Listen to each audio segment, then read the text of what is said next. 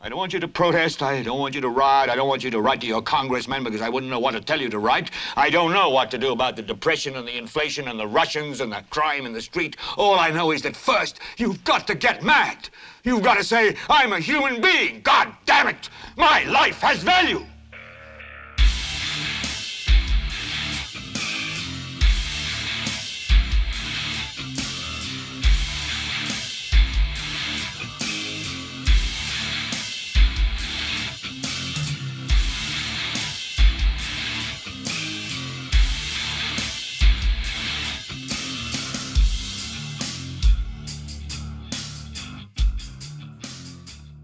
Bienvenidos a Leviatán Podcast. Perdón, no es Leviatán Podcast, es Gelbete para Leviatán Podcast. Eh, yo soy Carlos Rodríguez y conmigo está de vuelta Diana Rodríguez. ¿Qué me dice, Mae?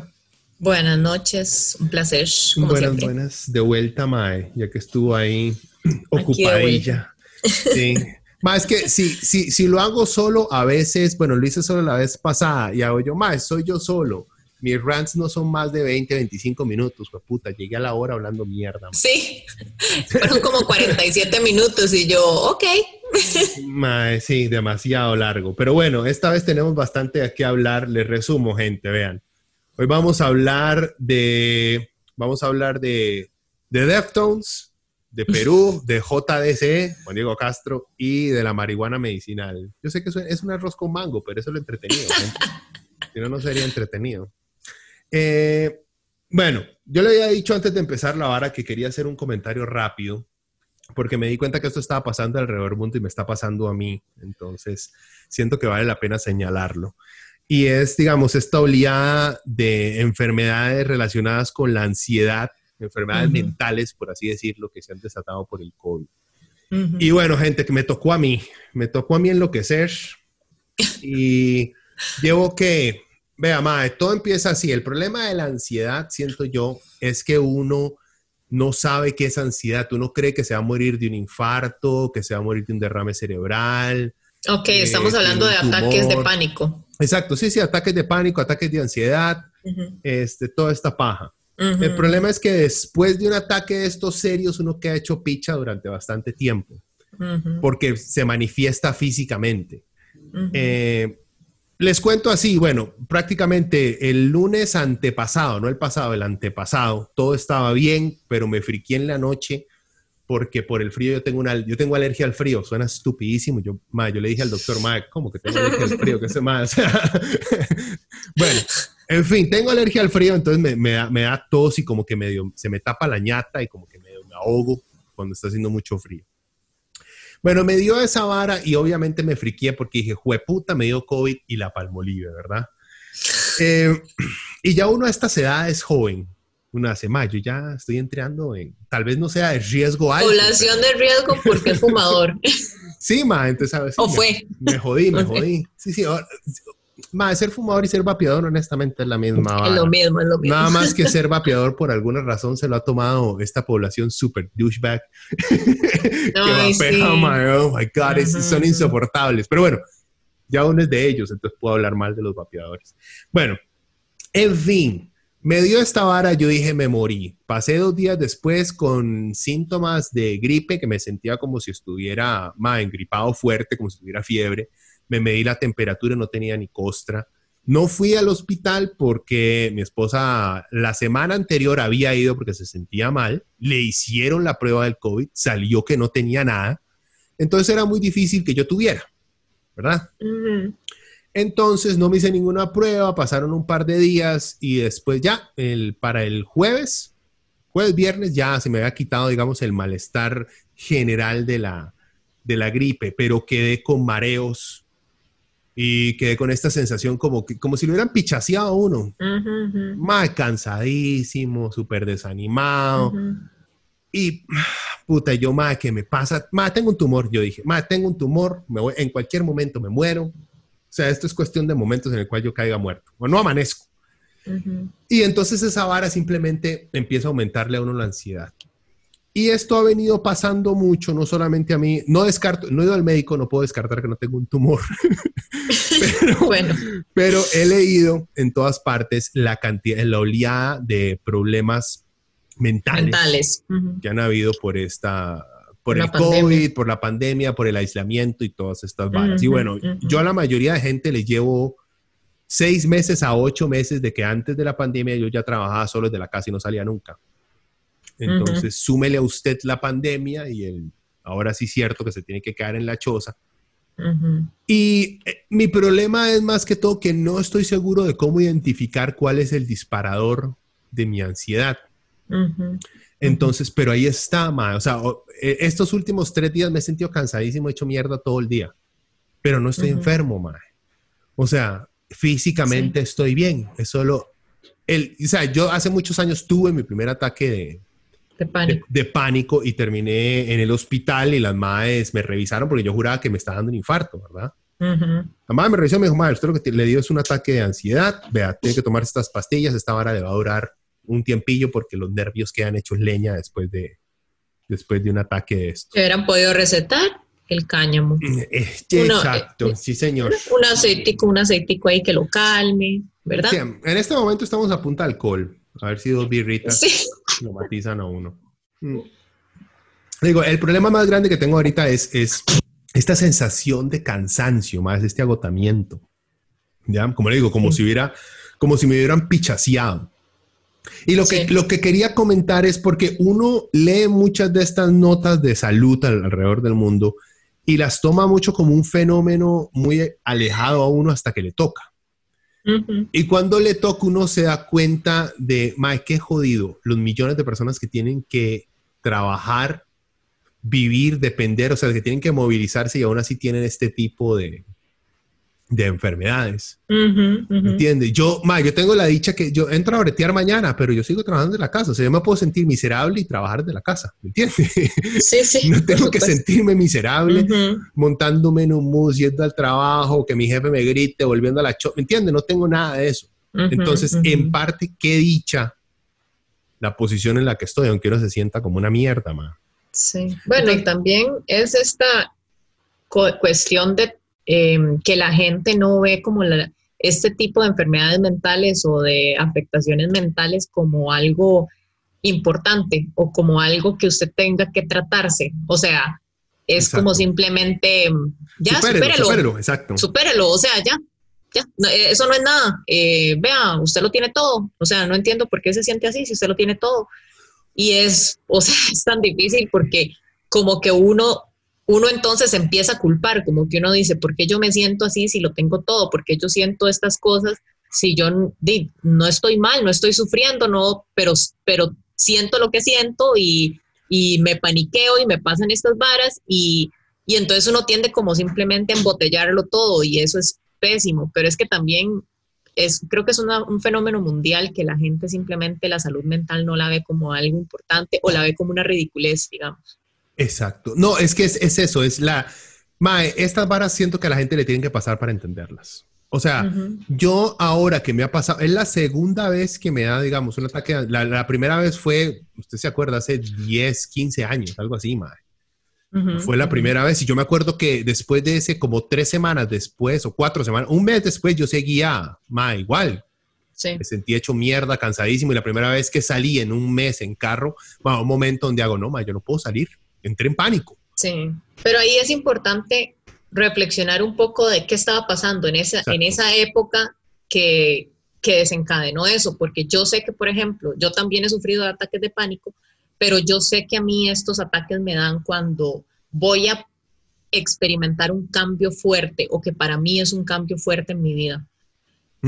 Y entonces, siempre cuando estoy tomando una decisión que puede cambiar mi vida o que puede cambiar el rumbo de las cosas, siempre experimento este tipo de, ataques. Entonces tiene que ver con esta sensación de, de, no estar cómoda con, con, cambios tan fuertes. O sea, en general a mí el cambio no me molesta, pero cuando son cambios que yo siento que van a impactar así significativamente mi vida, eh, ya ahí es cuando, cuando no sé cómo, cómo manejarlo y entro en, estas, en estos estados mentales tan difíciles. Entonces creo que lo importante es identificar en qué momentos nos sentimos así, por qué, qué lo desencadenó, ¿verdad? Sí, o sea, yo todavía estoy trabajando en eso. Tengo teorías del por qué, por qué es que pasa exactamente. Claro, lo más importante es buscar a un profesional que le ayude, ¿verdad? Porque yo sí he buscado como ayuda profesional cuando ya he sentido que no, no, o sea, no es algo que yo sola puedo tratar. Eso es lo más importante, como buscar a un profesional. Claro, hablar con alguien que ha experimentado lo mismo, que le ha pasado lo mismo, siempre ayuda, pero sí es importante. Sí, en, mi caso, como te digo, son dos varas. Uno, si yo sigo sintiéndome así toda la próxima semana, igual, así, cansado, hecho mierda todos los días, voy a terminar donde un médico normal, porque yo lo primero que necesito quitarme de la cabeza es que literalmente tengo un tumor y me estoy muriendo. Sí, sí, porque es un examencito de sangre general ahí. ya, ya, ya, me lo había hecho yo, hasta hace seis meses me lo hice, man, porque hace seis meses tuve así como vértigo horrible. Ya me lo había hecho y salí bien, man.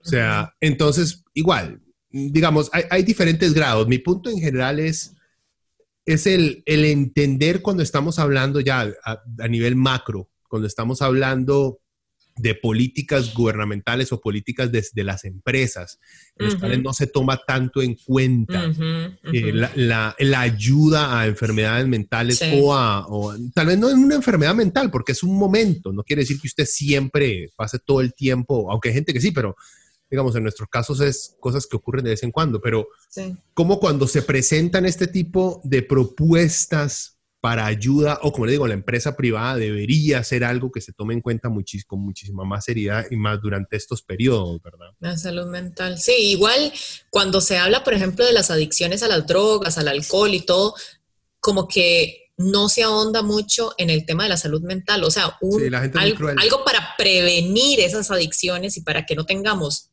ya otro tipo de pandemias como adicciones severas a drogas súper fuertes o alcoholismo, o sea, estamos hablando de salud mental, eso está directamente relacionado con la salud mental, pero en este país, a pesar de que tenemos un buen sistema de salud, no tenemos un buen sistema de salud mental, o sea, no hay, digamos, a usted sí lo atienden, pero mi experiencia con la caja en temas de salud mental fue terrible. O sea, lo único que hicieron fue sentarme 30 minutos, escuchar qué era lo que me pasaba y mandarme pastillas y para la casa. O sea, ¿qué? Prozac, ya, tome Prozac y ya, y cálmese, usted no tiene nada. Y esa básicamente. es fuertísima y súper adictiva. Exacto, exacto. Entonces, es, también estamos hablando de que no es, no es una inversión tampoco fuerte que estamos haciendo a nivel de país, ¿verdad? No estamos pensando en eso. No, estamos pensando solo en la reactivación económica, eso es lo más importante en este momento. La, la, salud mental de la gente no nos importa en este momento. No, y la gente, la gente que no ha pasado por eso tal vez tiende a ser muy cruel cuando se habla de incluir esto dentro de un plan de apoyo.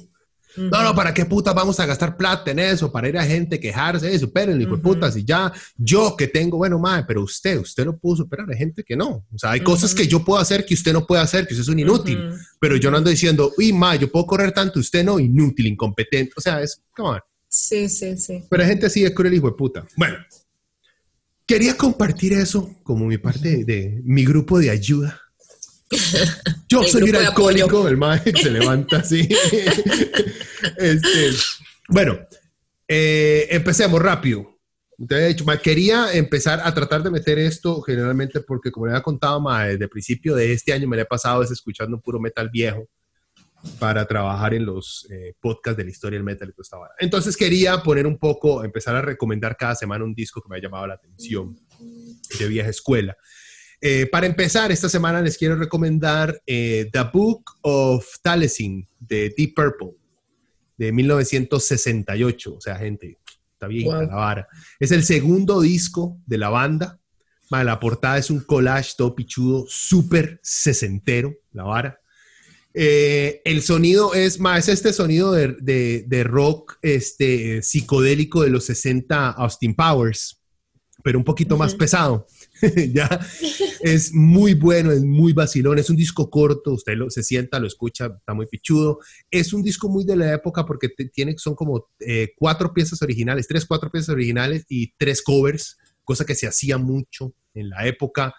Eh, el mejor cover que tienen un cover de Neil Young, de Neil Diamond, perdón, un otro de los Beatles y otro de Ike Tina Turner. El mejor es el de Neil Diamond, Kentucky Woman, muy, muy bueno. Pero todas las piezas son geniales el órgano que usan es ese, órgano piano sesentero, más suena, suena riquísimo. Entonces, dele, si quieren hacer un, trip en los 60s, ese sonido psicodélico de la época, denle un chance a Deep Purple. The Book of Talisman es muy, muy, muy bueno. Y un disco en el cual no se habla mucho de la banda. No se menciona mucho cuando se habla de Deep Purple, entonces vale la pena que lo visiten. Entonces, bueno, eh, saliendo de eso, como digo, ¿por qué Diana nos va a hablar o va a guiar la vara sobre Perú y, y sobre el Monte Joven, sobre Mary Jane? Pero antes de eso, una noticia light que me llamó la atención que hay que compartir, porque me decepcionó, Mae. Eh, a mí siempre me ha gustado la banda gringa Deftones, toda la vida me ha gustado, y siempre le he tenido algo de respeto a los Maes de la banda. Además que todo a Chino, que es el, vocalista, el principal, la, la cabecilla, la figura. Pues hace poco el guitarrista de la banda, el Mae salió en un podcast, era un podcast de, hay que, decirlo, de, de conspiranoicos, ¿verdad? Entonces iba con el tema. El Mae se puso, Steven Carpenter se llama el guitarrista de Deftones, eh, y estaban hablando de COVID, de las elecciones en Estados Unidos, de todo esto. Bueno, resulta que Steven Carpenter cree que vivimos en, en que la Tierra es plana, que el COVID es un invento y que él no cree en las vacunas.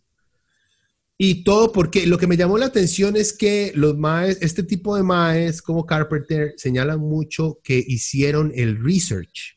Y cuando hablan más del research que hicieron es que vieron videos en YouTube. O sea, el problema grande al cual quiero mencionar es cómo se ha convertido, tenemos una generación de gente que cree que está siendo inteligente simplemente por ver videos de YouTube que les explican las varas, sin ningún tipo de... El Internet es maravilloso, más, o sea, se pueden encontrar papeles investigativos, noticias que explican las varas, o sea, hay mucho, mucho contenido, pero hay un fenómeno de conspiranoicos que basan su research, su investigación en videos de YouTube. Y tras de eso ni siquiera son videos de YouTube de científicos conocidos o, de o charlas de universidades, no. Es de un mae que vive en el, en la, ¿cómo es? En el sótano de la casa de la mamá. Exacto. Sí, sí, que a cada rato se escucha la mamá. ¡Hey, Steven! ¡Take the garbage out! God damn it, mom! Mae ahí con los, no sé, mapaches. Sí, sí, Will Ferrell en, en Wedding Crashers. En Wedding Crashers. Mom, the meatloaf. What a loser. Prácticamente esos maes. Entonces, mae, me dio tristeza y me decepcionó. Estamos hablando de un mae de más de 40 años, ¿verdad? Es que eso es lo que iba a decir. O sea, esto, esto va, traspasa, digamos, las barreras de la edad. Porque pueden ser así como chiquillos, pueden ser adultos mayores que empiezan a creer en estas cosas porque lo vieron en YouTube. Es sí, e, exacto. bastante preocupante. No, y es, es, el creerle a fuentes que no tienen ningún tipo de respaldo. Es, es eso, es el youtuber Pepe Guzmán no sé qué, eh, Cindy con ese, que dijo tal cosa y no más, pero... Que tiene 40 mil seguidores en YouTube y ya por eso lo hacen una figura relevante o que tiene algún tipo, digamos, de, de que hay que tenerle un poco de respeto, digamos, por eso. Exacto. y, y, bueno, Mae, pero usted vio tal charla de tal doctor que tiene un PhD en ciencia, en no sé qué. No, eso es el, el, deep state que está controlando todo por detrás. Ah, anda, come mierda. Dale con el deep state. La explicación de los ignorantes se ha vuelto que todas las fuentes oficiales, todas, en todo momento, están en el complot. Y están en el complot, son parte del complot. O sea, para los eh, ¿cómo se dicen? Los terraplenarios.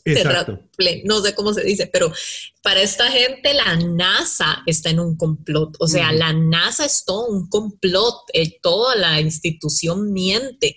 Todos los científicos mienten. Es como... Las aerolíneas, que todas o sea, las aerolíneas... cansado. lo mejor es que dicen que las aerolíneas tienen un complot porque ahí obviamente usted se da cuenta, volar de un país a otro en el hemisferio, usted se da cuenta que es redondo, pero las aerolíneas tienen un complot hacen algunos vuelos más largos para que usted crea que O sea, usted se imagina el lo cansado de tapar ese complot. Es una estupidez gigante. o sea, es un nivel de idiotez y, y, va más allá, porque yo siento que no solamente es que sean idiotas, sino que ellos quieren creer en este tipo de conspiración para no afrontar otras realidades o la responsabilidad que tienen con la porquería de mundo que estamos creando. Ya entonces es muy fácil para estos locos decir, el mundo es una caca porque hay reptilianos que controlan todo en un mundo plano. No, ah, el mundo es una caca, porque yo no sé votar, porque voto por un fascista, porque me vale picha ayudar en mi barrio. No, no, eso es un complot de la reina Isabel, que de verdad es, es una alien, la vieja. Las pirámides fueron, las pirámides jamás fueron hechos por gente ah, de África, jamás. Eso más no se les ocurre eso. de esclavitud. Exacto. No, no, eso, eso tuvo que haber sido hecho por alienígenas machos europeos, o sea, porque así eran los aliens. Esa es una raza de aliens que existen, los nórdicos. sí, hasta en sus teorías este, alienígenas conspirativas son racistas. Son racistas. wow, wow. wow. Mi punto es, sigan escuchando Deftones, a mí me gusta, el nuevo disco de los Maes está muy bueno valen la pena como banda, pero mae, hay gente idiota y loca en todas partes. Así que no se fíen, que porque un mae es actor o es músico, escuchemos a los científicos, gente, de vez en cuando, aunque sean aburridos. Qué, qué importante, ¿verdad? O sea, y digamos, ¿a qué punto en la historia hemos llegado que tenemos que decir, escuchen a la ciencia? o sea, escuchemos a la ciencia. ¿En qué, qué, ¿En qué mundo estamos viviendo que tenemos que resaltar eso? El mundo de las ah, redes sociales, Es realmente preocupante que tengamos que resaltar eso. En el mundo donde, por ejemplo, eh, esta publicación la vi hoy, donde Dagmar Facio eh, cuestiona el, la ridiculez que es hacer la prueba del COVID metiendo un palito en la nariz, que eso es una idiotez, porque si de por sí se contagia con solo un estornudo, entonces ¿para qué meter un palito ahí adentro? Agarra el estornudo y ya, o la saliva de la gente y listo.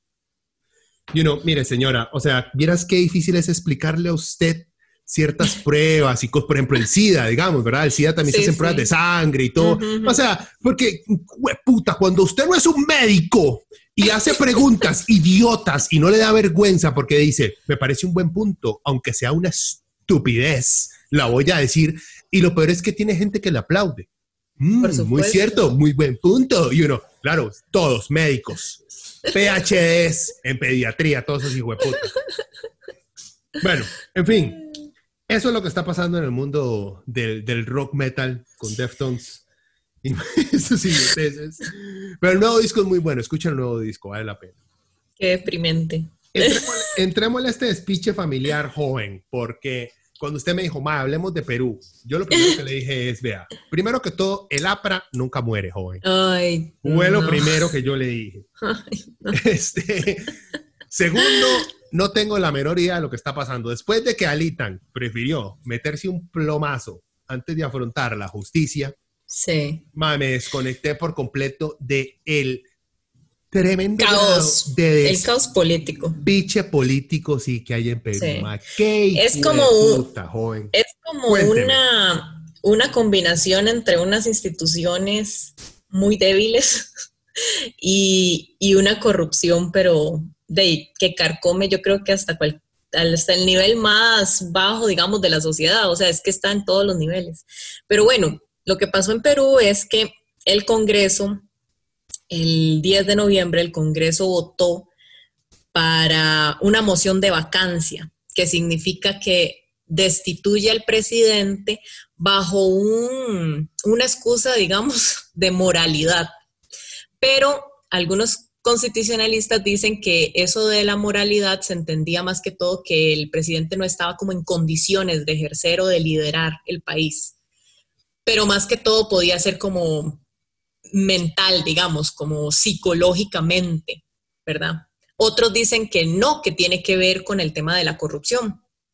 A Vizcarra, que es el presidente que destituyeron, eh, se le estaba investigando también por corrupción por aceptar sobornos cuando fue el gobernador de Moquegua en el 2011, por ahí del 2011. O sea, algo, muy parecido a lo que le había pasado a PPK. Exacto, algo muy parecido a lo que le había pasado a PPK. Em, nuevamente, él estaba siendo investigado, es decir, no había un veredicto, no hay un veredicto todavía, no se sabe si él es culpable o no el Congreso decidió que eso era suficiente para destituirlo. Esta era la el segundo intento de destituirlo, porque ya había habido un primero, creo que en septiembre, liderado por este mismo hombre, Manuel Merino, que digamos que quedó como presidente eh, porque era el presidente de la Asamblea, digamos, del Congreso. Entonces, votan y votan como más de 100 congresistas votan a favor de la, de la vacancia. Creo que unos 20 por ahí votaron en contra porque dijeron, sí, ok, él está siendo investigado, eh, Vizcarra no ha hecho un buen trabajo con el tema del COVID, no ha hecho un buen trabajo con la reactivación económica, tienen como los mismos problemas que aquí, ¿verdad? Con el tema de la reactivación económica. Ay, no, es su Charlie, Vizcarra es su Charlie, no jodas. ¡No, Charlie! Y, y, digamos, también tiene el, el gran problema que él como ejecutivo no tiene apoyo en el Congreso. Entonces no tiene la mayoría en el Congreso, por lo tanto el Congreso estaba como con ganitas de sacarlo también. Sí, el más del PAC, el más del PAC. Sí, eh, es, sí, es como, PAC, ¿is that you? Entonces, entonces em, bueno, lo destituyen y sin, sin realmente, digamos, que haya un veredicto, entonces el Congreso en sí actúa como un juez, básicamente diciendo, no, usted es un corrupto y se tiene que ir. Y bajo estos discursos muy populistas de la mayoría de las bancadas en el Congreso, que era como, es que la corrupción en el país, no podemos aceptar más corrupción en el país. Y yo represento a los que me eligieron y entonces yo sé que el pueblo quiere que se vaya a Vizcarra. Bueno, la cosa es que, el, por otra parte, la minoría, la minoría la minoría del, del, Congreso que votó en contra de la vacancia, pues decía, ok, sí, él no ha hecho un buen trabajo con esto, él no ha hecho esto, él está siendo investigado por esto, pero no podemos debilitar, o sea, en este momento al Ejecutivo tanto porque estamos en medio de una pandemia y la economía se está yendo, bueno, al carajo. O sea, esto no es bueno para nadie, entonces, y él todavía no ha sido juzgado, o sea, no tenemos como pruebas de que es culpable, entonces no podemos hacer esto. Bueno, la cosa es que la mayoría votó, sacaron a Vizcarra de ahí, el segundo presidente que sacan, ¿verdad?, en cuatro años. Ya recordemos que el Congreso también había sido disuelto por Vizcarra y este es un nuevo Congreso que se eligió en enero de este año, ¿verdad? O sea, Estamos hablando que lleva, han sido dos años bien moviditos. Sí, sí, no ha estado tranquila la vara. Sí, no. Y entonces, a partir de que pasa esto, empiezan las protestas en Perú. Unas protestas súper fuertes. Sale la ciudadanía, sobre todo la juventud, a protestar porque esto lo empiezan a ver como un golpe de Estado, porque no hay motivos suficientes para sacar a Vizcarra del poder. Entonces, se tira la juventud a la calle y Ayer los policías matan a dos jóvenes que estaban en la protesta. Mm. Y ahí es donde otra vez se desmadra todo porque ya a mí como que esto me hace reflexionar un poco cuando los costarricenses empiezan a hablar de represión policial en Costa Rica, que uno hace, bueno, o sea, sí, yo digo que obviamente no hay que ejercer violencia contra los protestantes, jamás, pero digamos, el nivel de violencia que se ejerce en un país suramericano contra la gente que protesta al nivel que se ejerce aquí, o sea, es abismal. Para que haya muertos, haya gente desaparecida, porque hay como 40 personas desaparecidas en este momento. Es que lo que pasa aquí en Costa Rica, lo que pasa con la policía es que la policía a veces se excede en el uso de la fuerza. Sí, eso sí pasa. Pero la policía de aquí no reprime a las personas a la hora de ir a manifestarse o las secuestra. no. No, hay, no. Hay brutalidad policial aquí de vez en cuando, sí, ocurre. Sí, sí, sí. Pero no es una represión dictatorial de un estado policial, no. Eso sí, sí, yo siento que esos son como esos sueños. Ajá, un par de, esos son sueños de opio ahí. Aquí, exacto.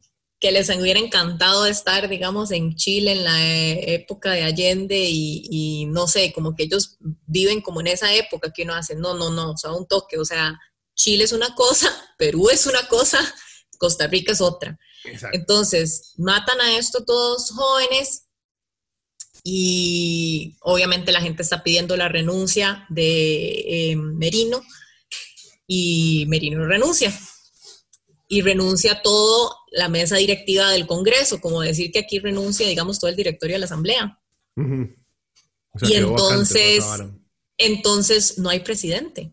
En este momento, en Perú. Y no hay cabeza de Congreso tampoco y no hay presidente del Congreso. Entonces, ustedes están viendo el nivel de desmadre que hay en este momento en Perú.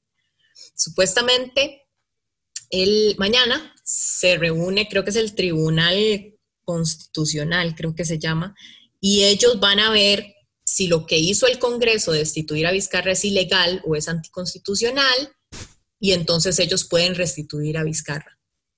Si no lo hacen, hay otra opción que es que ya se está hablando de un nuevo directorio pero, es que y quedaría la persona que va a ser elegida la presidenta del Congreso, porque en este momento es una mujer la que está la que se está viendo como la presidenta del Congreso. La que siga. Bueno, pero también Vizcarra tendría que aceptar volver, porque él renunció, ¿no? No, él no renunció, lo destituyeron. Ah, o sea, el Congreso lo echó. El Congreso, el Congreso fue el que lo echó. Ok, ok, Es que sí, es que lo que yo tenía entendido es que antes de que lo echaran, él dijo, no, no, tranquilo, yo jalo. No, no, ah, no, no. Ellos votaron para echarlo. De hecho, él fue a defenderse. Por esta moción de vacancia, él fue a defenderse. Y de no, no, Liz. Chao. Bye. See you later. Y entonces en esas está Perú. Y a mí nuevamente haciendo como unas comparaciones aquí, ¿verdad? Que tenemos un montón de diputados y de políticos de derecha diciendo que hay que quitar al presidente o hay que poner a Rodrigo Arias a liderar. O sea, que son cosas que uno hace. ¿De dónde vienen estas? Sí, de, dónde vienen estas? ¿De dónde vienen estas ideas, amigo? O sea, y entonces yo ahí siento que los ticos tenemos que estar muy agradecidos con la institucionalidad que tenemos, porque realmente es muy fuerte. O sea, realmente para que usted quite a un presidente aquí, o sea, sí, no es tan fácil. sí, hay, que, hay que poner eso, porque yo al, estar leyendo, yendo la vara, o sea, lamentablemente ese es un poder que tiene la, digamos, digamos la asamblea, es la asamblea, la asamblea legislativa peruana. La asamblea peruana, el Congreso peruano mismo, es un poder que ellos tienen. claro. es, horrible que los maes tengan ese fucking poder. ¿Me entiendes? Sí, digamos que en, como que la base es, es una buena intención porque es para evitar que haya como excesos por parte del Ejecutivo, pero realmente lo están utilizando de con solo que con solo que usted cuestione, no sé, lo mínimo del presidente, usted ya lo quita.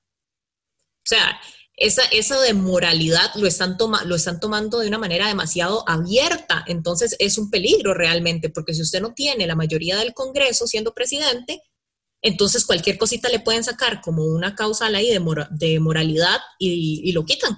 Sí, que estaba muy ambiguo. O sea, por eso técnicamente no se puede hablar de un golpe de Estado en Perú, porque está dentro de la normativa que se da ese poder, que estén abusando de ese poder. Porque Exacto, es un abuso de poder. Pero no es un golpe de Estado.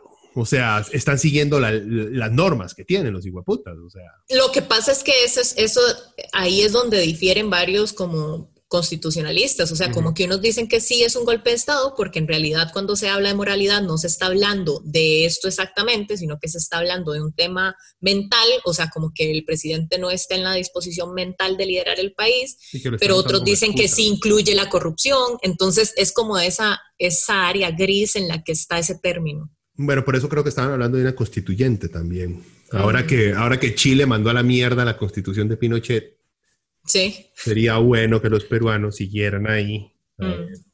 A, ver, mm. si hacemos una Entonces, es, ese es el desmadre en Perú. Sí, como, digo, Mae, yo lo he visto y siempre el, sistema no ha sido estable.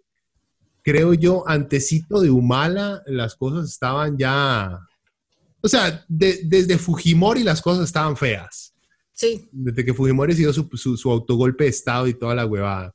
Pero estuvo como estable. Toledo estuvo ahí tranquilo, tuvo sus despiches. Y Sí, pero digamos, todos esos que acabas de nombrar ahora están siendo cuestionados por corrupción y por todos estos tratos con Odebrecht. o sea, este Vizcarra sería el quinto presidente que está involucrado en un escándalo de corrupción y de recibir sobornos. O sea, según lo que he oído de nuestra familia peruana, es muy común, o sea, es como pan nuestro de cada día que los, ya sean alcaldes o cualquier, digamos, persona en el poder en Perú, pida sobornos. O sea, está siempre como ese 10%, como que yo le doy el contrato, pero mi 10% qué. Está muy institucionalizado. casi que, exacto, está tan institucionalizado que las empresas cuando llegan ahí para poder ganarse la concesión tienen que presupuestar el 10% para sobornar a los gobernantes. Entonces, a ese nivel de corrupción Sí, estamos muy Brasil.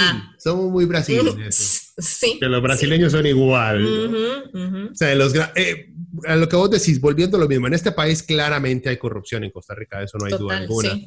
Pero, gente, hasta ahora creo que no tenemos la corrupción que existe en, Sudamérica. En, Sudamérica o en el resto de países centroamericanos. o sea, hay que ser agradecidos. hay que cuidar la finquita, hay que cuidar la finquita. Haga Charlie lo que haga. Aunque Epsi mande, mande tweets diciendo, usted es la segunda, señora, la primera soy yo. Bueno, eso hubiéramos podido hablar más, más largo de ese tema. Epsi, tranquila, tranquila, Epsi, sabemos. A veces es tan difícil defender al fucking Pac-Man sí, y eso, eso va a mi otro tema, el de, el de la marihuana medicinal, pero quería seguir con, con, JDC. Pasemos, pasemos al famoso, al héroe de todos los niños, JDC. el doctor Chapatín. El doctor Chapatín JDC. Sí, señor. Hay que tener cuidado si no es que nos Oiga, cuidado, cuidado nos demanda. Es difícil, no, no es, vea, ahorita le voy a explicar el, cómo juega JDC. Pero primero le voy a contar por qué estamos hablando de JDC. Bueno, le leo aquí rapidito la nota, eh, está más resumidita en este, interferencia de la UCR, eh, radios.ucr.ac.cr, porque si quiere meter ahí adentro está. Una nota por Ulda Miranda Picado. Ignoremos que la madre se llama Ulda. Continuemos. No es muy buena la madre, la madre muy buena, nada más que es un nombre raro. Sí, es súper buena es muy buena, el nombre es raro, pero es muy bueno. Por eso, cuando usted es bueno hacer algo, muchacha, vamos a ignorar el nombre porque usted es bueno. Si fuera malo, no haría. Ay, Hulda, Dios mío. Bueno, bueno, a ver, siga. Pone la mano, ok, o sea, o sea, es que también como redactan, o sea, vea. El testigo estaba listo para declarar, pero no hubo tiempo. El juicio se suspendió mucho antes de lo previsto y cerró la jornada con gritos, insultos, oficiales de seguridad vigilando a un conocido abogado y la advertencia del tribunal de que otro exabrupto y no le permitiría ejercer más en este debate. Primero, el titular de la nota, por cierto, es Juan Diego Castro se enfrenta a un viejo rival en un juicio contra alumna de UCR, entre comillas. No le meto un tiro porque creo en Dios. ¡Qué dicha! ¡Wow! ¡Qué dicha que cree en Dios! Bueno, después está el párrafo introductorio con la ley y continúa. Ocurrió en la sala número 4 del Tribunal Penal de Goicoechea, poco después de que los dos de la tarde, el abogado que profirió los insultos es Juan Diego Castro, el conocido penalista, que además de ser exministro de Seguridad y Justicia, también fue candidato presidencial de la eh, en la contienda del 2018 con el partido PIN, Partido de Integración Nacional. Los gritos iban dirigidos a quien se podría decir que es un viejo contrincante de Castro, el también penalista Federico Campos Calderón, quien en este proceso representa ad honorem, o sea que no cobra el MAE, al estudiante de la Universidad de Costa Rica UCR, Claudia Campos. El ex candidato presidencial Castro querelló a la alumna por delitos contra el honor, pues asegura que ella expresó difamaciones cuando era presentadora del programa Swan Toki, transmitido en canal UCR en el tiempo de la campaña electoral. Yo creo que todos vimos los programillas de Swan Toki. Sí, sí. Eran entretenidas las abuelas. Y les daban duros a todos. Sí, sí, iba parejo, iba parejo. Les daban duros, además, muy bien. Eh, sigue, le reprocha frases como, o sea, ¿cuál es la bronca principal que tiene eh, Juan con esta gente? Frases como, Castro está más que embarrado con los partidos que por décadas han desmantelado a este país. Eso es cierto. Más estuve en mm. liberación, que no venga a hablar paja. Eh, causó más que polémica por su autoritarismo. Bueno, eso es interpretativo, así que no le veo cuál es el bronque. Casi hace un golpe de Estado en el 95, también eso es de interpretación, ahorita les explico ese despiche. Eh, ayudó a su suegro a huir del país, ahí tal vez no tenga problemas la MAE en juicio. Votar por Juan Diego Castro es hacer presidente a un tipo mentiroso, manipulador, vengativo, populista, de derecha que trafica armas bajo secreto de Estado. Oh, wow. Ok, entonces, de todo eso, el problema, el único problema que yo le veo que tiene ahí es, son dos cosas. Cuando la MAE lo cataloga de derecha, porque Juan Diego Castro es un derechista, Juan Diego Castro no le importa derecha o izquierda. No, no, va a escoger el lado y la política. Él es un matón. Exacto.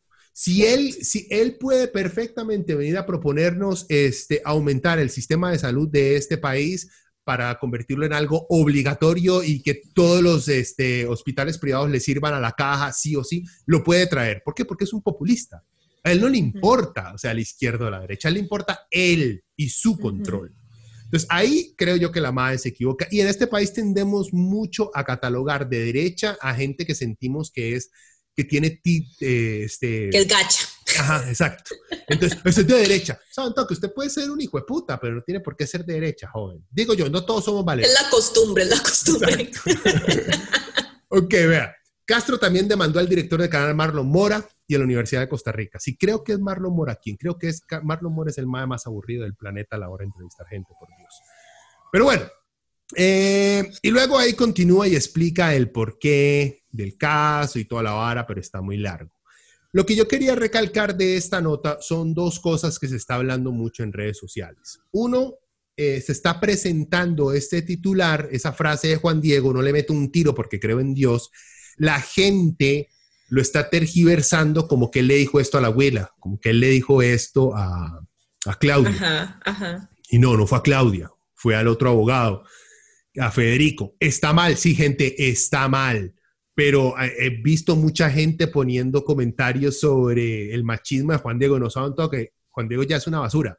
Tranquilos, no tenemos que y Probablemente es un machista. Sí, no, y lo, lo, es, lo es, lo es, lo es. La mamá del mal lo dice pero, pero no, no, le inventemos cosas, digamos, no le, no le, armemos falsos a alguien que no los ocupa, gente. O sea, sí, sí mataría a alguien, pero no necesariamente a ella. Ah, no, a Claudia no. Su, al abogado su, su, frase era de matar a alguien, pero no a ella. Era de matar al abogado, no a la abuela. ¿Ok? Wow. Entonces, eso, primero.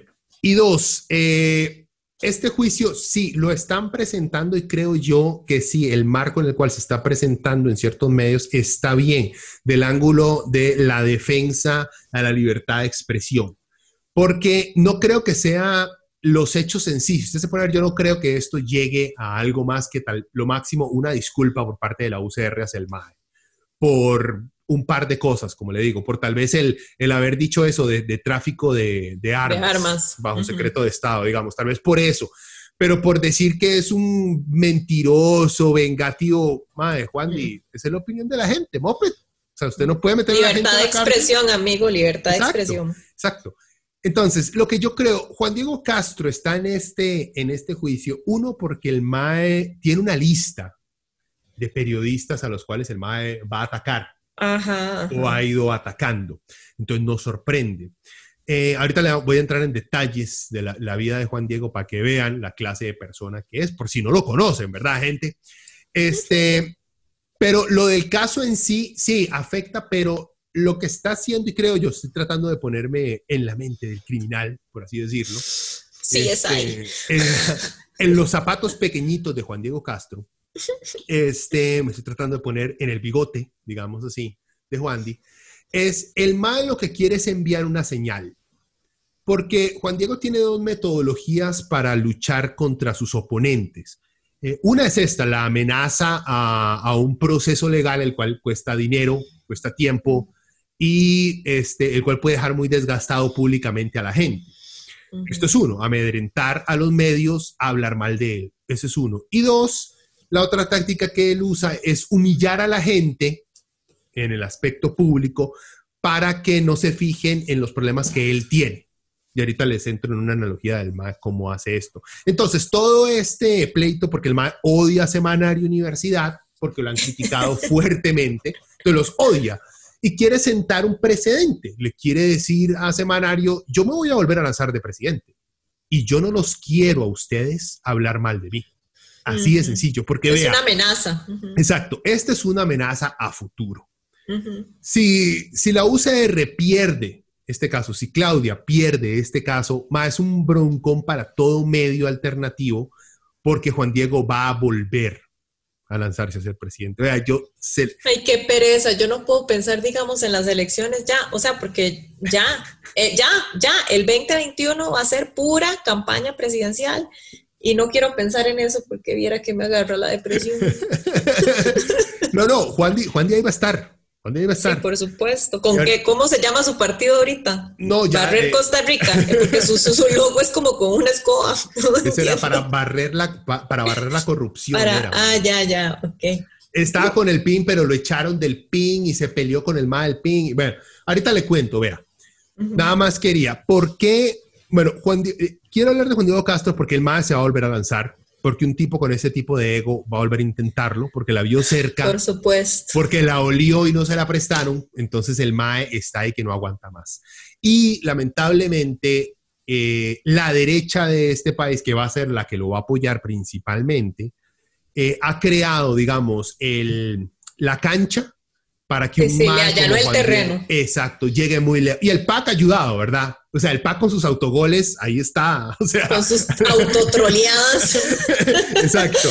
No, no le ha hecho, no le ha hecho la cosa difícil al hombre no, no, tampoco. para nada. o sea, tal vez solo Paolita Vega ahí como que saca, como que saca, Saca la pecho, saca pecho. Sí, saca la faena, pero el resto, joven, bueno. Este, les quiero repasar un par de los grandes, los grandes hits de Juan Diego Castro, nada más para que vean por qué tengo miedo que este Mae llegue al poder y por qué también creo que va a ganar. Ay, jamás. No, Tiene- no, no, no. Tiene chance, Mae. Vea, Cancelado. vea, el Mae en el 2017 le pidió prisión preventiva contra su propia mamá. Nice. El MAE pidió prisión preventiva. O sea, vea, gente, yo no tengo que hablar más. Yo digo eso y se acabó. Vamos. Ya, de ahí sí, eso hubiera sido el último. Eso hubiera sido el último. Empezó No, no. con el peor, Bueno, empezamos con eso. ¿Y quién lo dice? No lo digo yo, don Juan Di, yo no lo estoy inventando. Yo nada más estoy repitiendo lo que dice Andrés Pérez González. El MAE dice: Tuve el privilegio de ser abogado de doña Carmen María Fernández Robles, viuda de Castro. De algo estoy absolutamente seguro, y es que ella jamás hubiera votado por el licenciado Juan Diego Castro Fernández para ocupar la silla de presidente de la República. Ni su propia madre creía en su discurso. y Oh, aún wow. recuerdo sus angustias cuando, sin temor ni reverencia alguna, el hoy candidato tenía la osadía de pedir la prisión preventiva de la mujer que le dotó la vida. Pobre mi país, pobre mi patria, pobre mi pueblo. Mae, Oh, mae, wow. ¿quién pide la prisión preventiva a la mamá y a la mamá anciana, por más mala que sea, mae? No, no, no, no. O sea, Qué asquerosidad. Ay, y no. eso no queda ahí, porque la señora después presentó una denuncia por agresión contra Juan. Hmm. Y entonces existe el cuento, y este, es que el problema de esto es que esto lo cuenta este Toñito eh, Álvarez de Santi. Entonces como que cuesta creerle, mae, pero como que sí va con el, con el carácter de Juan Diego. Y es que Toñito vio cuando Juan Di le arrió a la mama. Ya. Entonces por eso doña Carmen había le tomado la tafil. Toño. No, hombre, mae, creo que no. Ahí estaba flor de piel. Porque bueno, Toño y, Juan Diego tienen un historial de odiarse desde Que que se vieron. Sí. Y Juan, Die- eh, Juan Diego ha explicado, no lo ha dicho directamente, pero como que ha explicado por qué lo odia. Lo odia porque Antonio era un más guapo, que estaba en política y que era abogado. No lo, ha dicho, no lo ha dicho directamente, pero cuando saca, porque el hombre perfil que es tan guapo, como que le pasa sacando que él salió en perfil y que era guapo. Entonces, como que por ahí va el resentimiento del hombre desde el inicio. Bueno, Wow. no es que Toñito tampoco sea así como que un Otto Guevara, digamos. ya, no, no, jamás, Dios guarde. Bueno, pero no, no nos vayamos con Toño. Terminemos aquí con los grandes hits de, de JDC. Luego el MAE en el 93 representó a Pepillo Figueres, eh, demandando a los MAEs que habían publicado el libro que decía que Pepillo había matado a un, a un drug dealer, un MAE que, a un arquillo aquí en, en Chepe, Chemis.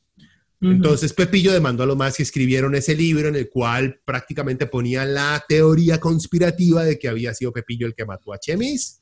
De ahí sale la famosa, bueno, ya olvidada El frase. caso Chemis. Exacto, y él, no, lo recuerdo, señor juez. No, no recuerdo. Ajá, cuando llevaron a Pepillo a testificar. Después de eso fue que Pepillo puso al MAE como ministro de, eh, de Seguridad y después de Justicia, o el Berries. Bueno, ahí está. Después, en el 95, eh, este MAE, JDC, Juan, se convirtió en el único ministro en Costa Rica en recibir un voto de censura de la Asamblea Legislativa, una semana después de haber aprovechado un acto de inauguración para Mm. enviar a un contingente de policías armados a rodear el Congreso como para presionar indirectamente por la falta de leyes para endurecer penas en el país. Muy Bukele de su parte. Exacto. Entonces, obviamente que él dijo que no, que él llevó a las fuerzas para ahí a la policía para demostrar a la asamblea que la fuerza pública estaba a las órdenes de ellos. ¿Verdad? Entonces, pero obviamente un acto de matonismo, de come mierdismo de, de Juan, ¿verdad? Eh, y después de eso, bueno, eh, como ministro, impulsó una declaratoria, que está lo de secreto de Estado el 30 de abril del 95, sobre detalles del arsenal nacional en el marco eh, en que se cuestionaba la compra de armas a Israel, a pesar de que solamente ese tipo de secreto de Estado solamente lo puede declarar la Asamblea. Bueno, él se mm. daba... Juan Diego siempre se ha Esas atribuciones. Exacto. Él siempre, cuando no le conviene la metodología establecida, simplemente se la brinca lo cual lo hace muy, muy peligroso. Pero vea, una vara. El MAE tiene, no tiene, el MAE dice cosas positivas que ve la gente y por eso digamos que le aguantan todas estas actitudes fachas que tiene. Y aunque mezcla también conspiraciones, ¿verdad? El MAE, aunque yo creo en esta, que no creo que sea una conspiración, que el MAE dice que este país es gobernado por una élite económica de la cual no conocemos sus rostros y no es la clase política que vemos siempre. O sea, que detrás de los Arias, que detrás de Johnny, que detrás de Doña Laura, hay gente hay otra de mucha plata controlando el país. Lo cual yo le creo, no es difícil. Sí, digo, pero eso no es como algo que pasa alrededor del mundo. Sí, pasa en todas partes. sí pero es un discurso, digamos, que llama mucho la atención a la gente porque lo hace ver como alguien que sabe lo que está pasando y que claro. por, lo tanto sabe cómo atacar el problema de raíz. Ya entonces eso lo hace atractivo. En contra del establishment, digamos. Exacto. Y eso, también lo ayuda a él a separarse de los políticos normales, que nunca hablan de la clase política dominante que está detrás. Sí, sí, eh, que hemos visto esos discursos en otros lados y ha funcionado. Exacto. Por eso es peligroso. Eh, bueno, también porque la gente lo quiere. Di, el más uno de los pocos que le ha ganado un juicio a la nación por mentir sobre él. Y si ganó el juicio es porque tenía razón y la nación mintió sobre él. No me sorprende, no es la primera vez que la nación miente sobre algo, así que perfectamente mintieron sobre el MAE, el MAE le ganó, el MAE tiene un odio jurado con la, contra la nación. Y eso es algo que vemos que en, las, en los grupos populares en este país ha pegado mucho en los últimos que 10 años. Ese desprestigio, la nación se ha convertido en el establishment de este país. la opinión que presenta la nación, la gente, digamos, la clase baja, clase media baja, toma esa opinión de la nación como la voz de los ricos. Entonces, como que sí, ahí, digamos, llama mucho la atención esa rivalidad que el MAE tiene. Mm. Eh, el MAE odia a los Arias, a Rodrigo y a Oscar, los detesta. Y cada vez que puede les arrea también. Eso también llama mucho la atención a la gente. Eh, el MAE odia a Randall Rivera. Este, por ahí, por, ahí, ay, ay, bueno, Juan, no eres tan malo. Venga, hablemos. Entonces el más explica por qué, pero el más explica por huevadas ahí, porque, por conspiraciones, digamos, porque según él, Randall le dijo que las pautas que le pagaba el gobierno, eh, unas huevadas que el más que uno hace, más no tiene sentido, pero bueno, joven, Randall de por sí bueno no es.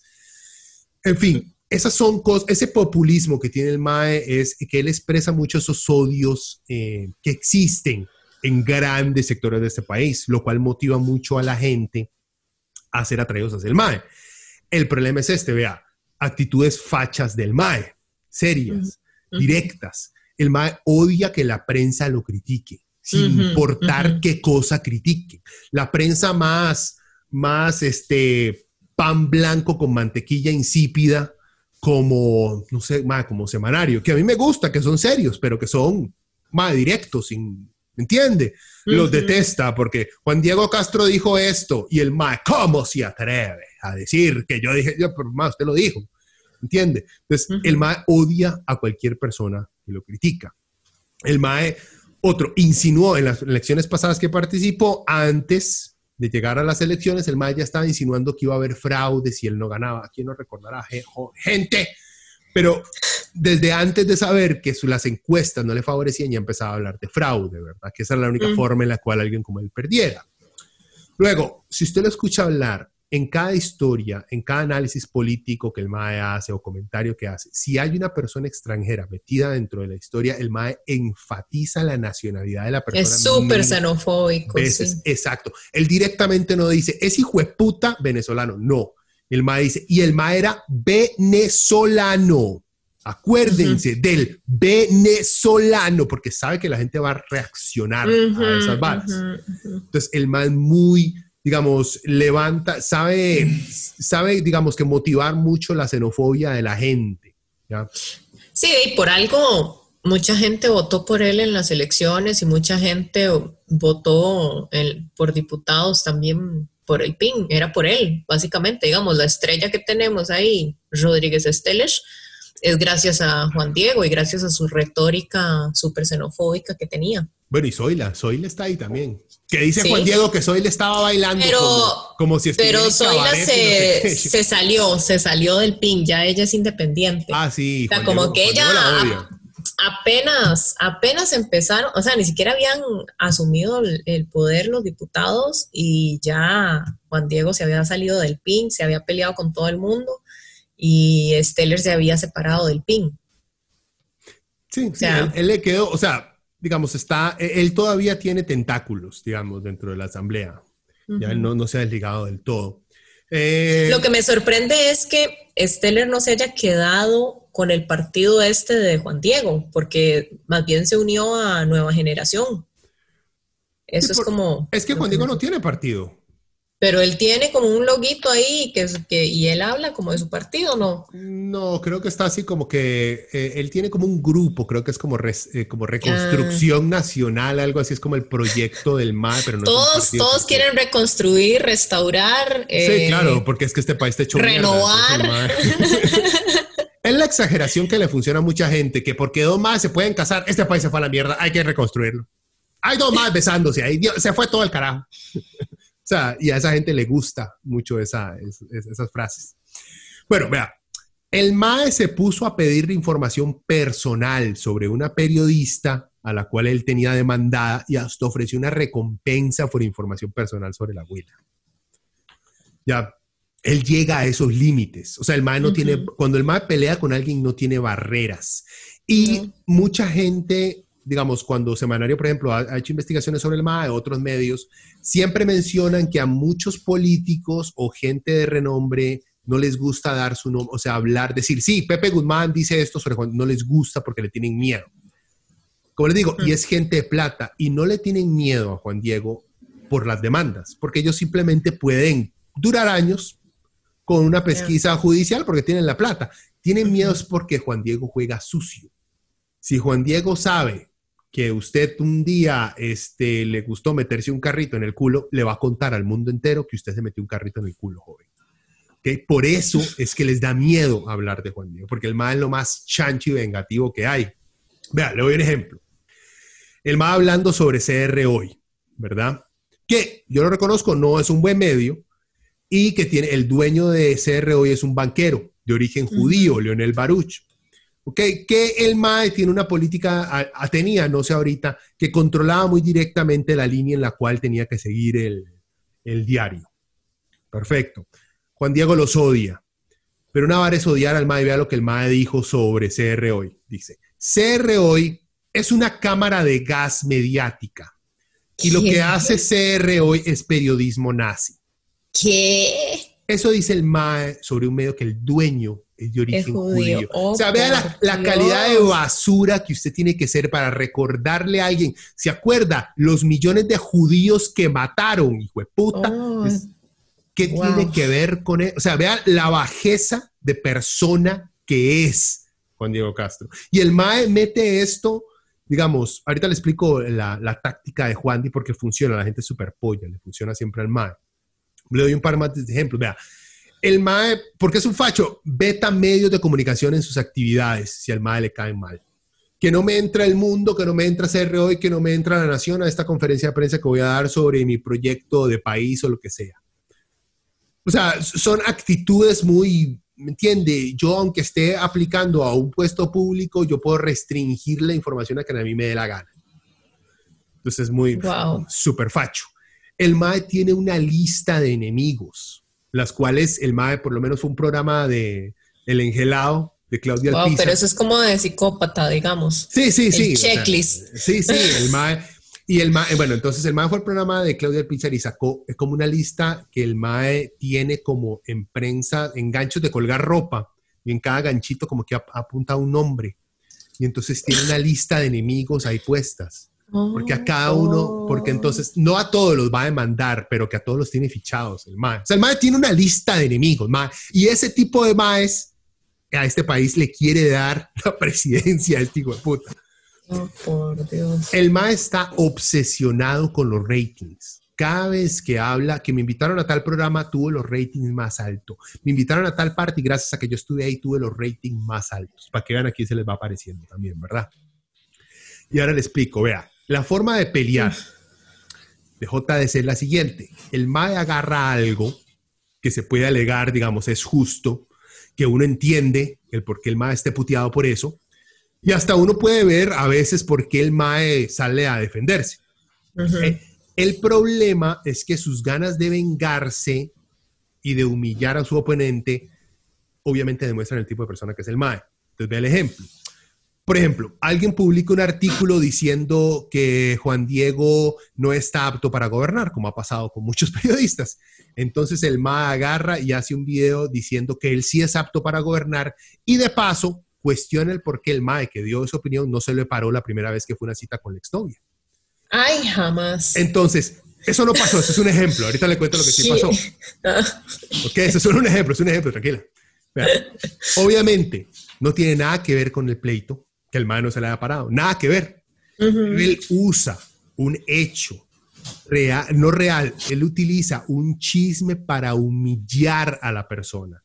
O sea, el MAE a la hora de pelear, el MAE no solamente pelea para defenderse y para establecer un punto, sino para humillar a la otra persona. Eso demuestra lo bajo, lo asqueroso, lo inseguro que es Juan Diego. ¿ya? Por ejemplo, el MAE odia a Diego Delfino, lo odia. Por las opiniones y las notas que se han publicado en su medio. Entonces el MAE, para defenderse, estaba hablando que Delfino, que inventaba cosas, que era el PAC, que no sé qué, que porque no le contestaba la carta que escribió la ex esposa una vez hablando mal de él y no sé qué. MAE, no tiene nada que ver. No tiene Pero él lo tira ahí. que ver que Delfino y la ex esposa se hayan peleado, lo que puta sea. No tiene nada que ver con la cobertura del MAE de, de Juan Diego y el MAE lo tira. ¿Por qué? Porque el MAE es un cerdo, el MAE es un chancho, es un ruin, es un MAE sin ningún tipo de principio ético o moral. Otro, el pleito que tiene el MAE con Walter Muñoz, el MAE del PIN, el dueño del PIN. Bueno, el MAE Walter Muñoz le prestó el partido para que Juan Diego tuviera candidatura, porque en este país, si usted no tiene eh, partido, no puede ser presidente, que es una tontería, ¿verdad? En fin, el MAE se peleó con Walter Muñoz y se salió del partido porque perdieron las elecciones, entonces Juan Diego le echa la culpa a Walter porque perdimos las elecciones, no, no por mí, perdimos las elecciones porque usted y su grupo sabotearon las cosas y porque son unos inútiles y no sirven para nada y son de los mismos, incompetentes y no sé qué. Y entonces lo ha acusado de malversación de fondos y de plata y de no sé qué. Y en medio de ese pleito que se tiene con Walter, entonces el MAE le saca, no, es que su partido saboteó en tal mesa, tal día, tal cosa, y de paso, Cuénteme, ¿usted por qué? ¿Cómo, ¿Cómo trata a sus dos hijos adolescentes que viven en San José y el otro en no sé qué parte? ¿Usted les paga la pensión? Porque me han contado que usted no les, lo han tenido que demandar para que pague la pensión. Yo no sé, para mí alguien que no paga la pensión no podría ser diputado de este país. Vaya, ¿por qué no sale con esos chiquitos en las fotos? Les da vergüenza. Mal, literalmente, así. así. No tiene nada que ver, nada que ver con el pleito que el MAE tiene con Walter, pero el MAE lo saca porque su meta es humillar al MAE, no es defenderse, es humillar, arrastrar al MAE. Luego, el MAE odia a Emilia Navas, la fiscal la odia, ¿verdad? Entonces, porque era un inútil que no servía para ni picha. Que puede ser, uno nunca sabe. Pero en medio de que él está hablando que ella no investiga las cosas que debería investigar, saca. Bueno, porque como ella agarró al ex marido cogiéndose una clienta, entonces por eso se divorció, pero ya volvió con el MAE, entonces ya viven juntos otra vez. Yo por eso les digo que son pareja, porque ya. que no tiene nada que ver, igual, no tiene nada que ver, pero a él le encanta sacar los trapos sucios de la gente. Por eso cuando él dice que él tiene muy pocos amigos ya entendemos por qué tiene muy pocos amigos. Vea, gente, si usted le llega a contar algo privado a Juan Diego Castro, ay, joven, todo el país se va a dar cuenta si usted en algún momento Lo va a tuitear. Exacto. y el MA es así, el MA es una rata con toda la gente. Si escucha, por eso es que el MA, digamos, esta carajilla en este juicio ahorita, eh, Claudia, con este juicio contra este, la UCR que se tiene y el otro caso que había pedido información personal de una periodista que el MA estaba demandando, lo hace porque para la meta de él a la hora de pelear no es eso, no es ganar un juicio, es humillar al oponente, es humillar al oponente de diferentes maneras. El problema es que alguien así, sí, literalmente es un sociópata, porque, se, o sea, no tiene un límite lógico, moral, decente para afrontar críticas y pleitos. Imagínense un presidente así, madre uno, la cantidad de secretos de Estado que va a tener, la cantidad de dinero y no tenemos muchas, pero las pocas organizaciones de inteligencia que tenemos a su disposición, ¿en qué putas las va a usar este MAE? O sea, es muy, muy peligroso. Y entonces, si seguimos este, alcahueteándole a Juan Diego, en parte el problema es darle pelota y hablar de él es uno de los principales problemas, el cual después de esto no vuelvo a hablar del MAE nunca más. Pero hay que, tener, hay que tenerle cuidado, porque él va, va, más allá. Así que, gente, si ustedes pelean con Juan Diego Castro, eh, no importa la demanda, hay gente que los, que los va a apoyar. El problema es que el MAE se va a poner a averiguar su vida personal. Y vea, ya lo ha hecho. Si se da cuenta de algún chisme, ahí lo va a soltar. Entonces, cuídense. Bueno, hasta aquí, doctor Chapatín. terminemos con a high note. Literal. Literalmente. bueno, ni tan high, porque, bueno, resulta que el proyecto de marihuana medicinal que propuso la diputada Zoila Bolio. Ay, fue eh, Sí, sí. Este, la cosa es que fue aprobada en la Comisión de Ambiente. ¿Usted cree que la madre deja a las putas fumar monte? No. Habría que preguntarle. este, yo creo que no, porque eso es recreativo. Y este proyecto se trata de marihuana medicinal. Ah, ok, ok. Entonces, la cosa es que fue aprobado en la Comisión de Ambiente, em, pero resulta que el Ejecutivo, es decir, es decir, Charlie, Charlie, y el ministro de de Ganadería y Agricultura, Luis Renato Alvarado, y el ministro de la Presidencia, Marcelo Prieto, y el ministro Daniel Salas, que en realidad me decepcionó con este comentario, eh, están, bueno, comentaron que están en desacuerdo con este proyecto de ley, em, que no, no piensan que, que debería aprobarse este proyecto de ley. En realidad es un proyecto súper conservador, o sea, no es un proyecto no, obviamente no está incluido el tema de la marihuana recreativa.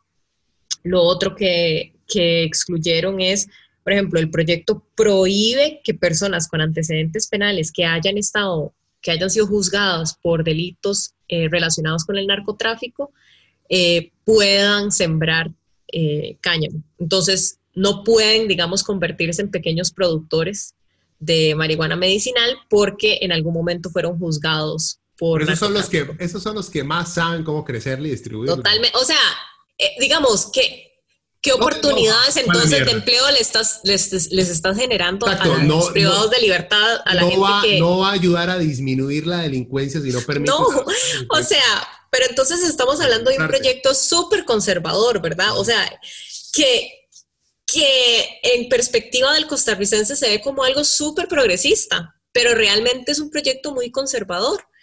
Y entonces sale el Ejecutivo diciendo que no les parece, que no les parece porque lo que dice este Daniel Salas es que si no blindamos el asunto de, la producción eh, y se empieza a usar con otros fines que no son medicinales, empieza a usarse para otros asuntos como adicciones y uso recreativo. Y uno dice, amigo, pero es que eso ya se está usando. O sea, Usted sale aquí a San Pedro y usted la huele por todos lados. O sea, la gente es una idiotez el relacionar la marihuana con los tratamientos.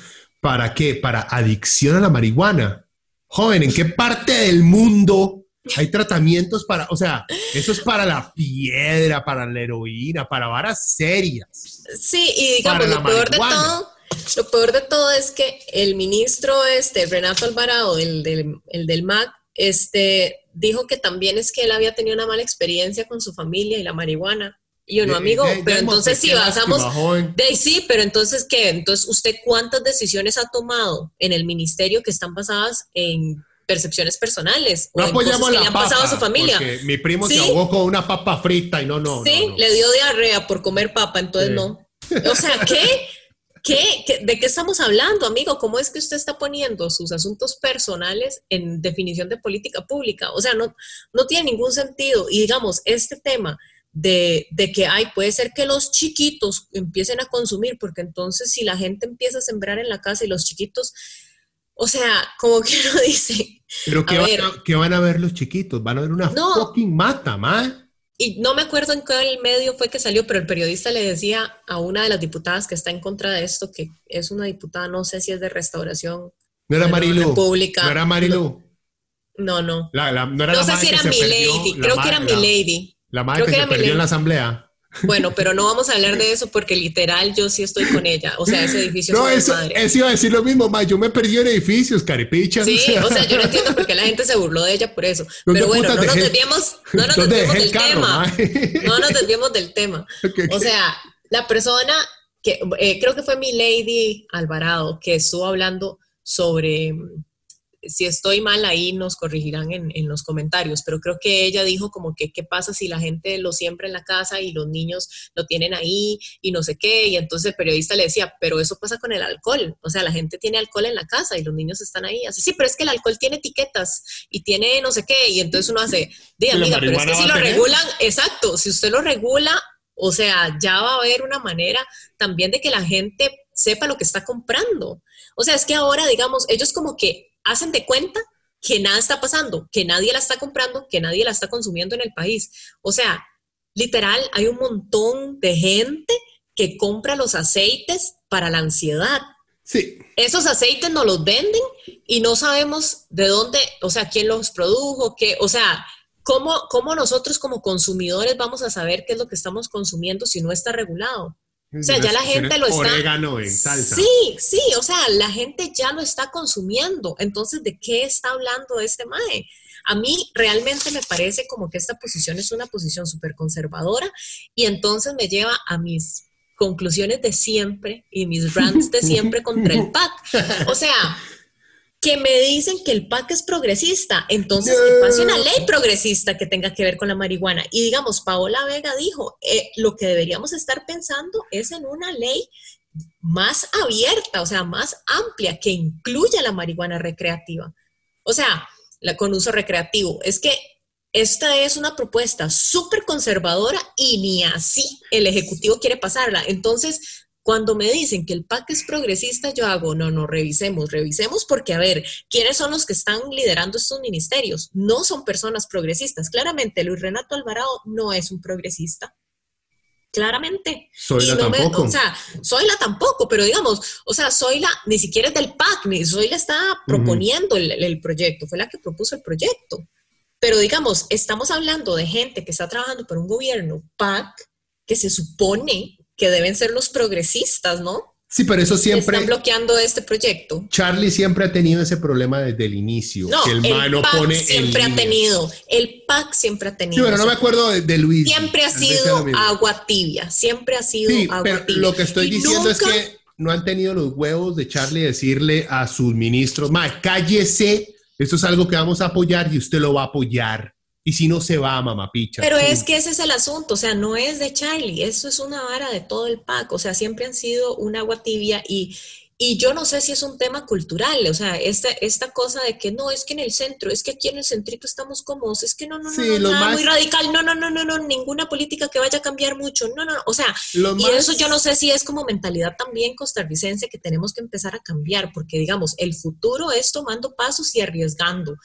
O sea, el futuro no es quedándose ahí, porque quedándose ahí, eso es ser conservador. Quedarse ahí, conservar lo que tenemos, es literalmente la descripción del conservador. Sí, pero lo que yo creo que están haciendo, estoy completamente en desacuerdo, lo más, es un cálculo político digamos, ya hicieron, bueno, ellos no hicieron ni picha. No, exacto. Que la Corte Interamericana de Derechos Humanos se lo pasaron a la Corte, se lo ah. pasaron a la Corte. Que la Corte que si tiene pantalones dijo, usted no puede tratar a los gays como si fueran ciudadanos de segunda, lo usted no puede discriminar. Exacto. Bueno, ya vieron que hicieron eso y dijeron, ma, ya, hasta aquí. Hasta aquí, no más. No van a hacer absolutamente nada realmente progresista. Es un cálculo político para las próximas elecciones, ma porque saben que ya, digamos, ya de por sí lo de los gays, porque si lo catalogan sus enemigos, les va a quitar un pichazo de votos por la cantidad de homofóbicos que existen en este país, que solo por eso, porque solo por eso, votarían en contra del PAC, se inventan un montón de otras excusas, pero solo por eso ya van a votar Pero el cálculo les está saliendo mal porque están perdiendo una población muy grande, que son las personas jóvenes, que pero no, se consideran progresistas. No votan. Es que esa es otra vara. En todos los países, la mayoría de gente que vota son los roquillos, mae.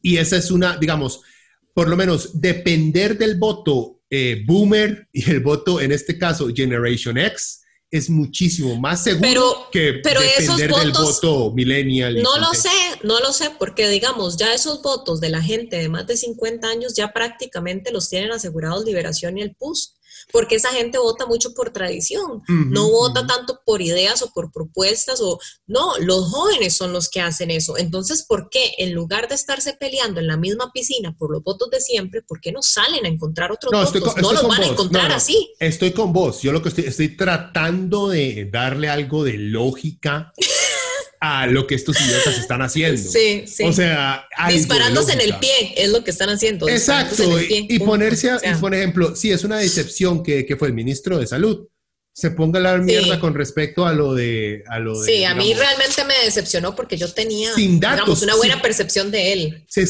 o sea, si el MAD diera su opinión, vean, esto nos puede traer problemas con respecto a adicción porque vean lo que está pasando en Holanda o vean lo que ha pasado en Uruguay, que el Seguro Social ha tenido... Si me diera ese dato, le respetaría un poquito más la opinión. Pero así porque sí, porque él cree que se va a aumentar la adicción, no tienen, no tienen, no tienen, digamos, un, una excusa de peso para bloquear el proyecto, para decir que no. Pero por eso le estoy diciendo yo No la tienen más que ser conservadores, más que una decisión conservadora. Es que yo no creo que el PAC en verdad sea progresista, para empezar. Yo no creo que ninguno de estos más tenga una ideología seria. La mayoría son son neoliberales que odian la frase neoliberal, entonces la convirtieron en mejor ser reconocidos como centro, porque es mejor ser catalogados como centro, porque neoliberal, vean, ni a los liberales les gusta el término neoliberal, lo odian. Todo el mundo lo odia. Entonces, progresista a los más ya no les gusta porque ya, lo, ya, digamos, la derecha aquí lo convirtió en algo tóxico. Y ya lo convirtió en un insulto o en una burla, ser progre. Ay, es que los progres. y entonces es como una burla. La única progresista que yo conozco, pueden haber más que no conozco, es a Paola.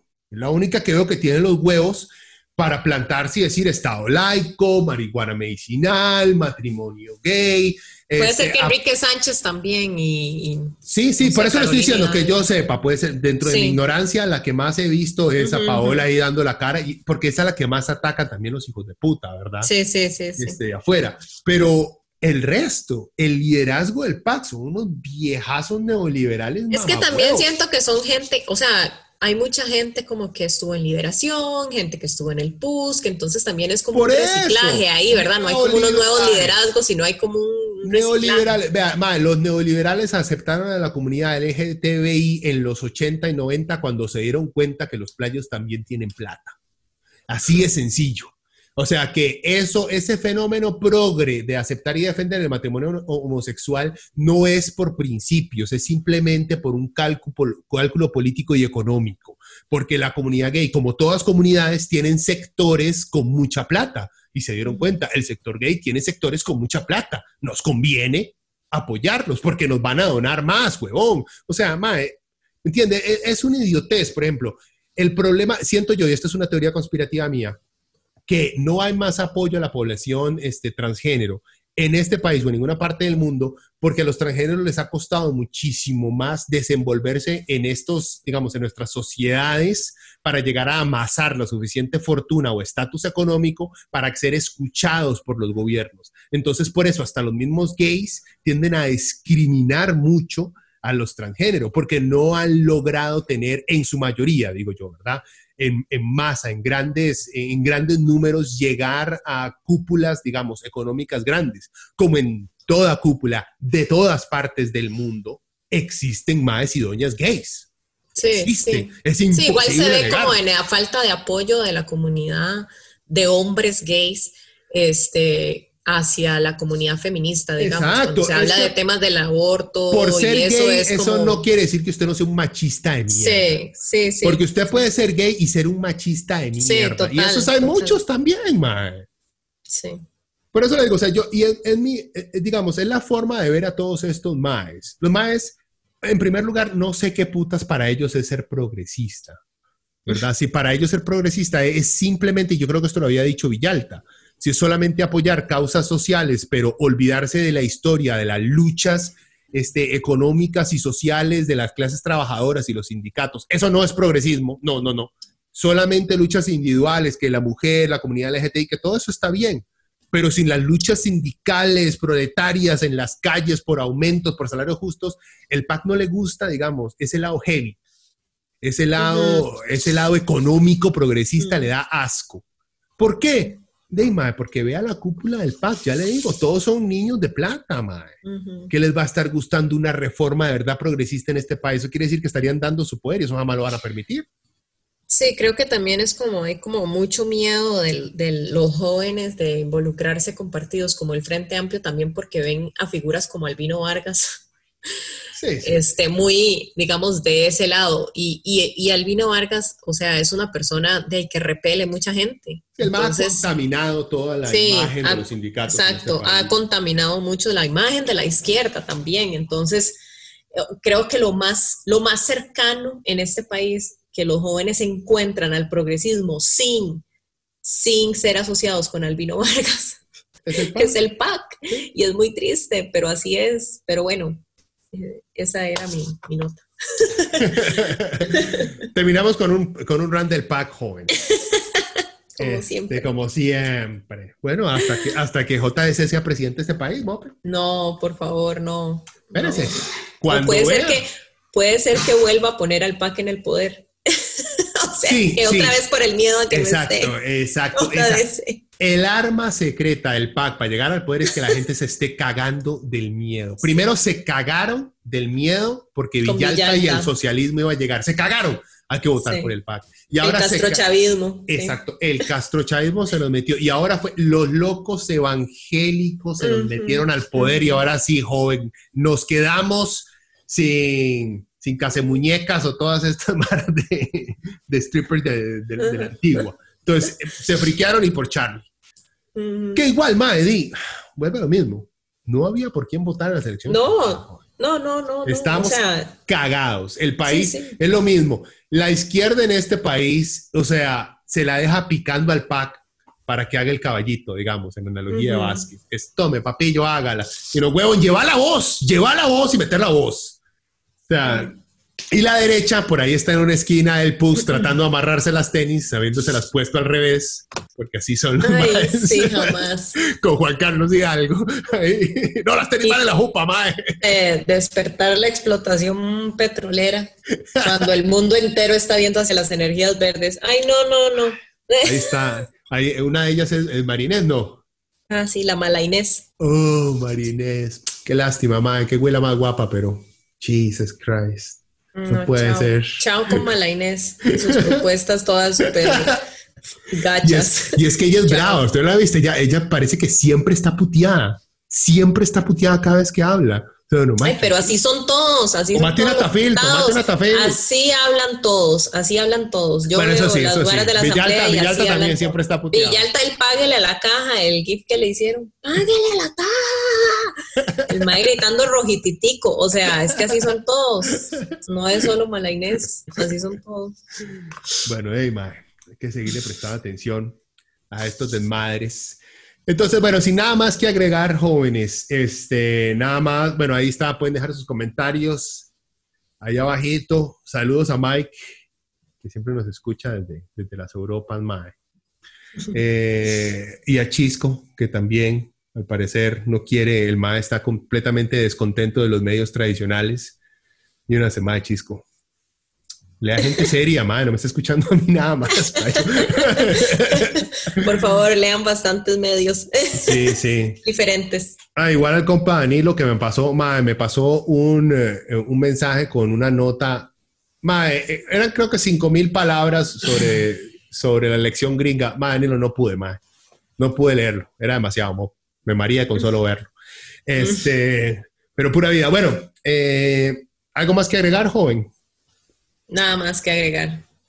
Estamos entonces, bueno, este, nos escuchamos eh, la próxima semana, gente. Cuídense, entonces estresen, por favor. Chao. Chao.